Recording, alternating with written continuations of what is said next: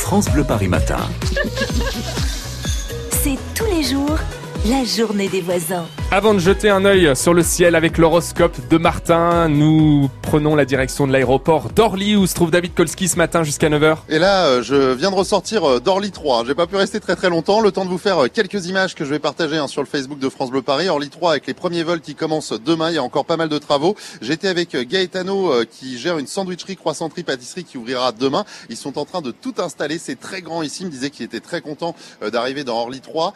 voilà, du côté d'Orly 1 et 2, tout se passe bien. Et puis bientôt, donc on pourra rejoindre Orly 4 par ce bâtiment de 80 000 mètres carrés inauguré demain, donc Orly 3. Ça va faire tout en un. Vous savez, depuis le 19 mars, c'est terminé. Orly Ouais. Sud, Orly Ouest. Maintenant, c'est 1, 2, 3, 4. Alors c'est plutôt bien indiqué, mais il y a encore beaucoup, beaucoup, beaucoup de travaux autour de moi. Vous l'entendez peut-être, Ouais. avec euh, notamment eh ben euh, la route qui est en train d'être refaite, les travaux euh, ensuite pour le métro qui va arriver. C'est vraiment euh, une nouvelle ville hein, qui, qui est en train euh, d'émerger ici du côté d'Orly. Orly 1, 2, 3, 4. Vous êtes un peu prof de sport David Kolski quand vous dites ça.